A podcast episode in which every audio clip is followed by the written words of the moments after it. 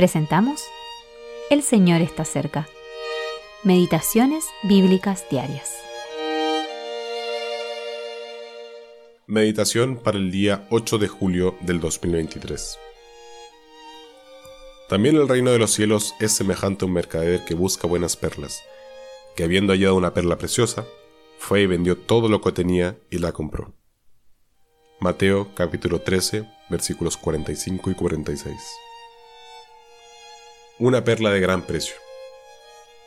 En la Biblia, el reino de los cielos es visto en bajo diversos aspectos, y sin duda este es uno de los más preciosos para el corazón del creyente.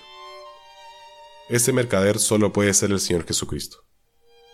El valor de esta perla le pareció tan grande que vendió todo lo que tenía para adquirirla.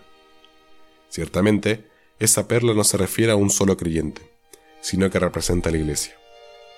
Al igual que en otros pasajes bíblicos, en donde vemos a la iglesia de Dios representada bellamente como un solo rebaño y un solo cuerpo, esta perla de gran precio es otra figura que hace referencia a toda la iglesia. Esta bella perla de tanto valor nos enseña que la iglesia es un ornamento preciosísimo para el Señor Jesús. Se dice que las perlas conservan su brillo por el uso, y al Señor le gusta tener a su iglesia cerca de su corazón. Es una sola perla, no muchas, porque Dios no ve las divisiones en su iglesia, sino que se deleita a ver esta auténtica unidad entre los que ha redimido. ¿Cómo se forma una perla? Una partícula extraña, quizás un grano de arena, se introduce entre la ostra y su caparazón. La ostra segrega entonces una sustancia, el nácar, y la deposita en capas concéntricas alrededor del intruso. La extraña partícula se transforma entonces en algo maravilloso. Qué preciosa es la gracia de Dios que transforma a pecadores rebeldes como nosotros en una joya de tal belleza que deleita el corazón de nuestro Señor Jesucristo.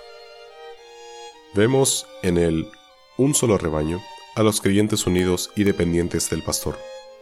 En el un solo cuerpo vemos que los miembros se cuidan mutuamente sometiéndose juntos a la cabeza, mientras que la perla de gran precio nos recuerda la alegría del corazón del Señor Jesús al contemplar la belleza de su iglesia. L. M. Grant